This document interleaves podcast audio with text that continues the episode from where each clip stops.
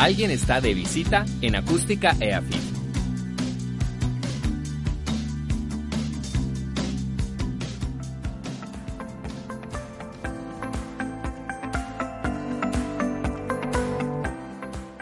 Hola a todos nuestros queridos oyentes y bienvenidos una vez más a nuestro programa Visitas, conducido hoy por Alejandro Bravo y Sebastián Aguirre, quien les habla desde Acústica, con la colaboración de Carolina Arango, Carolina González, Adriana Rodríguez y Laura Restrepo, con la coordinación de Alejandro González. Hola Alejo, ¿cómo estás? Cuéntanos sobre qué va a ser el programa el día de hoy. Hola Sebas, muy bien, muchas gracias. Bueno, hoy tenemos como invitado a Juan Sebastián Bustamante, él es coordinador de proyectos de Urbam en EAFIT. Urbam es un grupo de estudio que trabaja procesos urbanoambientales y hoy estaremos tratando el tema de la nueva modalidad del pico y placa que se está poniendo en toda el área metropolitana.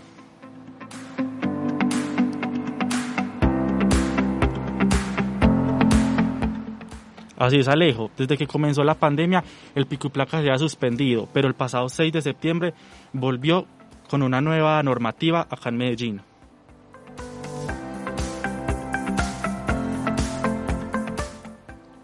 Juan, bienvenido al programa de visita. Muchas gracias por acceder a la invitación y ¿cómo estás hoy? Muy bien, muchas gracias a todas y todos por la invitación. ¿Quién eres y qué, qué cargo tienes en Urban? Bueno, yo soy arquitecto, eh, tengo una maestría en paisaje, medio ambiente y ciudad y soy el coordinador de proyectos, que es una de las tres áreas que tenemos en, en el centro en Urban eh, y en la que pues me toca eh, estar eh, trabajando con diferentes actores que tienen que ver con temas urbanos, territoriales, ambientales, como el sector público, el sector privado, la academia, pero también las comunidades. Qué bien, hablemos un poco más sobre el pico y placa. desde que empezó la normativa han pasado tres semanas. ¿Cómo crees que esto ha desarrollado un nuevo proceso? A ver, yo creo que eh, el pico y placa no es una solución. Eh, claramente eh, el pico y placa son pañitos de agua tibia. es evidente mm, antes del pico y placa y ahora durante el pico y placa en el tiempo que llevamos esto que yo estoy diciendo. Eh, sin ninguna duda creo que la ciudad tiene que tomar otras medidas. Eh, esto pues es apenas em, un pelo de un gato, por decirlo así. ¿Y en, en Urban han hecho algún estudio del pico y placa en este mes que lleva? Mira, nosotros en este mes no hemos hecho un estudio. Eh, lo que yo digo, desde hace 10 años estamos estudiando eh, Medellín y el área metropolitana. Eh, desde hace 10 años eh, el crecimiento de los automóviles y de las motos en, la ciudad y en la metrópoli está en un alto porcentaje de crecimiento, como sucede en la mayoría de los países en desarrollo. Esto pues no es una cosa solamente de esta ciudad y esta metrópoli. claramente este crecimiento de automóviles y de motos es uno de los temas principales que tenemos que trabajar en nuestras ciudades. Por eso cada vez más eh, la movilidad sostenible, la movilidad activa, se convierte en uno de los temas prioritarios para los gobiernos, para las universidades, eh, para las, eh, las diferentes instituciones que tienen que ver con esta temática y definitivamente pues es algo que mm, no lo, como les decía, no lo hemos evaluado en este último mes, pero sí lo hemos evaluado eh, en los últimos 10 años eh, y no es muy distinto a la tendencia de hace 10 años. Quisiéramos que nos contara cómo funciona esta nueva medida y cuáles son sus horarios. Eh, a ver, específicamente sobre la medida y, sobre los horarios, pues no tengo, no tengo pues como datos como dice un amigo por ahí, eso se encuentra en Google. Yo creo que lo importante de esto es entender que eh, no es, insisto, en una medida eh, pertinente. Eh, no hay un pico y placa que funcione en, nuestro país. Esta es una medida que es algo que tiene que complementarse con otra serie de medidas. Hay algo que es fundamental en nuestras ciudades y es para apostar a ser una ciudad sostenible, tenemos que empezar a desincentivar el uso del automóvil. Eso ahí pues no hay de otra. hay que promover el uso de los recorridos eh, caminando, los recorridos en bicicleta, los recorridos en transporte público eh, masivo.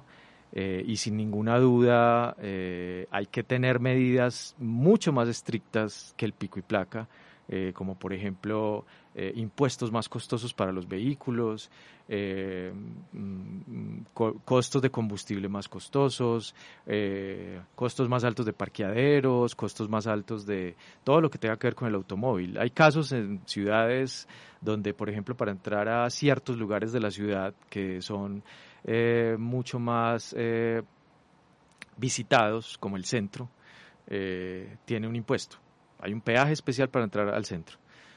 Ese tipo de medidas son las que tienen que suceder más allá del pico y placa. Y hay que reconocer que ahora el horario ha cambiado y ya es desde las 6 de la mañana hasta las 8 de la, de la noche.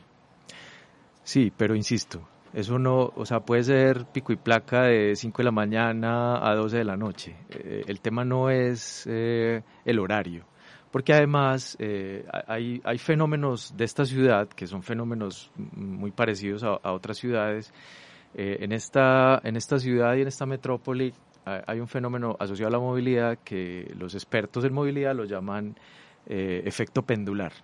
El efecto pendular es que las personas de Medellín y del área metropolitana están concentradas sus viviendas en unos sectores, principalmente en el norte de la ciudad y los trabajos están principalmente en el sur y en el centro de la ciudad. Entonces, en las mañanas, me imagino que a ustedes les ha tocado, por ejemplo, cuando uno eh, usa el metro, en las mañanas eh, hay unas horas donde eh, el metro está completamente lleno. Es porque la gente se está moviendo más del norte al centro y hacia el sur. Y en las tardes, cuando terminan los trabajos, las personas se están moviendo más del sur, del centro, hacia eh, el norte. Eso es un fenómeno que existe eh, en esta ciudad. Entonces, ese fenómeno no lo vas a cambiar eh, con horario, puedes poner un horario mayor.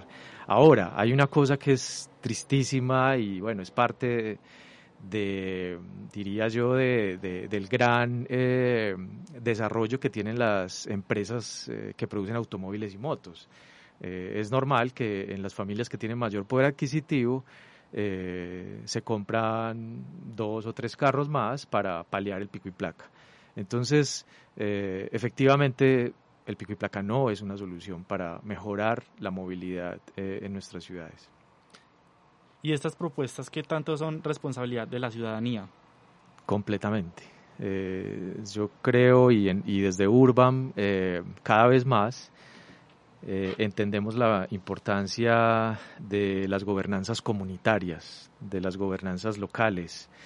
Eh, la gobernanza no solamente tiene que ver con los gobiernos, obviamente los gobiernos son muy importantes y los gobiernos tienen que jugar un papel clave, pero como ciudadanos es fundamental que seamos responsables de eh, nuestra movilidad. Así como yo soy responsable de cuando eh, me como algo, eh, eso, esa basura, no la boto al piso, de esa misma manera yo debería ser responsable de mi movilidad ser consciente que yo debería movilizarme caminando, movilizarme en bicicleta, movilizarme en sistema de transporte público masivo y dejar la movilización en vehículo privado por un caso de emergencia o algo muy extremo.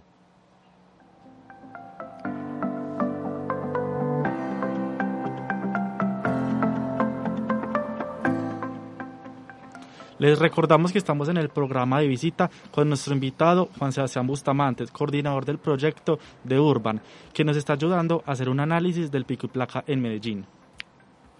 Y esta medida está suspendida desde marzo de 2020 ¿Tú crees que las autoridades se demoraron en volverla a aplicar? Em, a ver, insisto, yo de hecho creería que no debería volverse a aplicar, porque no es eh, la solución, lo he dicho ya varias veces. Eh, claro, eh, claro que debería mm, ser algo mínimo que, esté per se, por decirlo, ¿cierto? O sea, que no se haya, no se haya cancelado. pero creo que mm, eh, para pues, responder si, si se demoró, creo que debería haber, haber una vez eh, eh, empezó la reactivación económica, una, vez debió haber empezado también el, el pico y placa. Entonces, ¿por qué crees que las autoridades insisten con esta medida? Porque es lo más fácil. Porque, es más, tengo personas cercanas que traen la Secretaría de Movilidad que se oponen a esta medida eh, políticamente los deja quedar bien, ¿cierto? Es como que sí, estamos haciendo el pico y placa, eh, porque el pico y placa pues ha generado todo eh, como un... Eh, pareciera que fuera la, la, la, única solución, entonces hay quienes dicen que sí, está bien, hay quienes dicen que no está bien, pero al final es como que, bueno, es como que hay algo que, que, que debe hacerse. Eh, pero claramente es porque es una medida mm, relativamente fácil de implementarse eh, y eh, pues genera aparentemente unos logros. Yo les digo y les insisto, esta ciudad debería ensayar no tener pico y placa. ¿Para qué?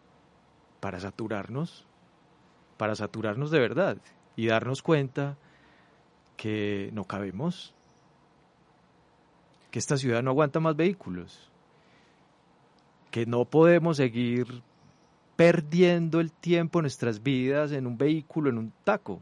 No puede ser. No puede ser que una persona que salga de trabajar de sur, que tiene que llegar a su casa eh, en, normalmente en 30, 45 minutos, se demore dos horas. Y eso que estamos hablando de, de Medellín, que es una ciudad pequeña. Hay trayectos en ciudades más grandes de Latinoamérica, como el caso del DF, como el caso de Sao Paulo, donde la gente, Buenos Aires en Argentina, donde la gente se, toma, se puede tomar cuatro y cinco horas yendo y viniendo a su trabajo. Eso es una locura. Y claramente esta pandemia nos ha mostrado que podemos teletrabajar y que hay un montón de opciones que pueden modificar de manera radical la movilidad o que podemos trabajar en horarios distintos. No tenemos que entrar a trabajar todas las 7, no tenemos que entrar todos a estudiar a las 7. Se pueden tener un montón de medidas que se vienen implementando afortunadamente eh, Bancolombia, Sura, eh, el caso de la misma nuestra universidad. Hoy hay un gran número de eh, personas empleadas administrativas que están teletrabajando. Eso es maravilloso para nuestra ciudad. Eso es algo que se viene discutiendo hace mucho rato. Un, amigo concejal, Daniel Carvalho, que es de nuestra universidad, compañero de, de Urbam, eh, desde el Consejo viene hace rato planteando cambios de horarios para que eh, no saturemos, para que ese efecto pendular que les decía al principio no sea, eh, no concentre en las mañanas en una hora y en las tardes en otra hora la movilidad. ¿Y qué ha hecho la academia para ser escuchada? a ver, yo creo que la, esta universidad principalmente ha aportado bastante. O sea, el sistema de bicicletas públicas. Creo que eso es un gran aporte. Sale de esta, de esta universidad como un spin-off de compañeros como ustedes que terminan eh, su universidad con ese proyecto. El área metropolitana eh, entusiasmada mm, toma ese proyecto y hoy es el sistema de bicicletas públicas de, de nuestra área metropolitana, ni siquiera de Medellín. Eh, eh, eh, otros amigos, compañeros de la universidad, eh, los que están diseñando las bicicletas, están viendo cómo una bicicleta se vuelve un virus para que más personas tengan una bicicleta cada vez más. desde Urban venimos trabajando desde, como les decía, desde hace 10 años, hicimos el Plan Director Vía 2030 para Medellín y la era metropolitana. Eh, eso planteaba, entre otras cosas, que eh, pues tenemos que eh, mm, pensar que para lograr una metrópoli sostenible, que hoy no somos una metrópoli sostenible, para lograr una metrópoli sostenible, hace 10 años decíamos, debe existir una ah, apuesta clara para que todos los actores, sector público, sector privado, academia, comunidades, piensen que es fundamental que todo el corredor del río Aburrá sea el eje estructurante de la futura metrópoli. Es decir, que yo no viva en una loma, en Envigado, en Sabaneta, en el poblado, que yo viva al lado del río, al lado de las principales infraestructuras de transporte público masivo, al lado del metro, al lado de los equipamientos más importantes. Entonces ahí hay un tema fundamental que venimos diciendo desde hace 10 años, desde, desde Urban, eh, para, como un aporte eh, eh, para, para la ciudad, y es tenemos que consolidar una ciudad que se pueda caminar, una ciudad que como París viene promocionando bastante desde el año pasado, tenemos que vivir en ciudades de 15 minutos, en ciudades próximas. 15 minutos caminando o en bicicleta para yo tener todo lo que necesito para vivir. La bolsa de leche, las arepas, el cine, una obra de teatro, música, un parque, todo lo que necesite, a 15 minutos. Eso lo venimos diciendo nosotros desde hace 10 años. Afortunadamente, eso que venimos diciendo ha sido también parte de un trabajo que hemos hecho con el metro.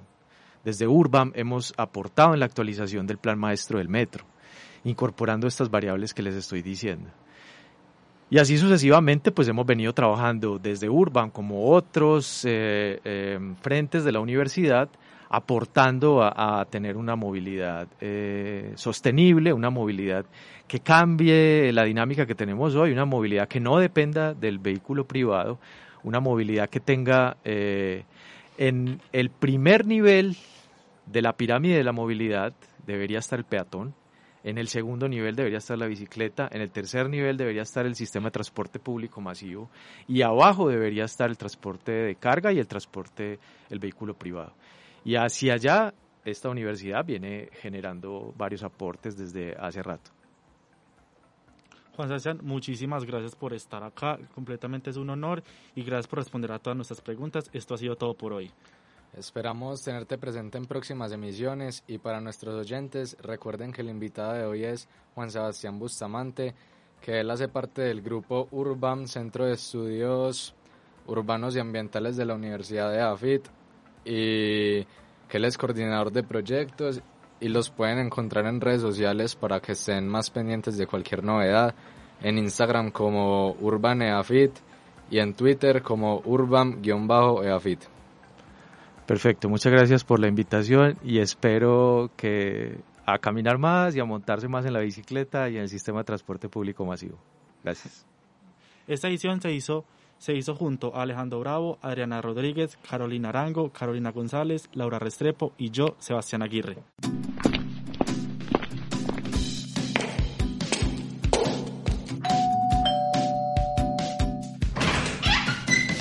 Alguien está de visita en Acústica EAFIT.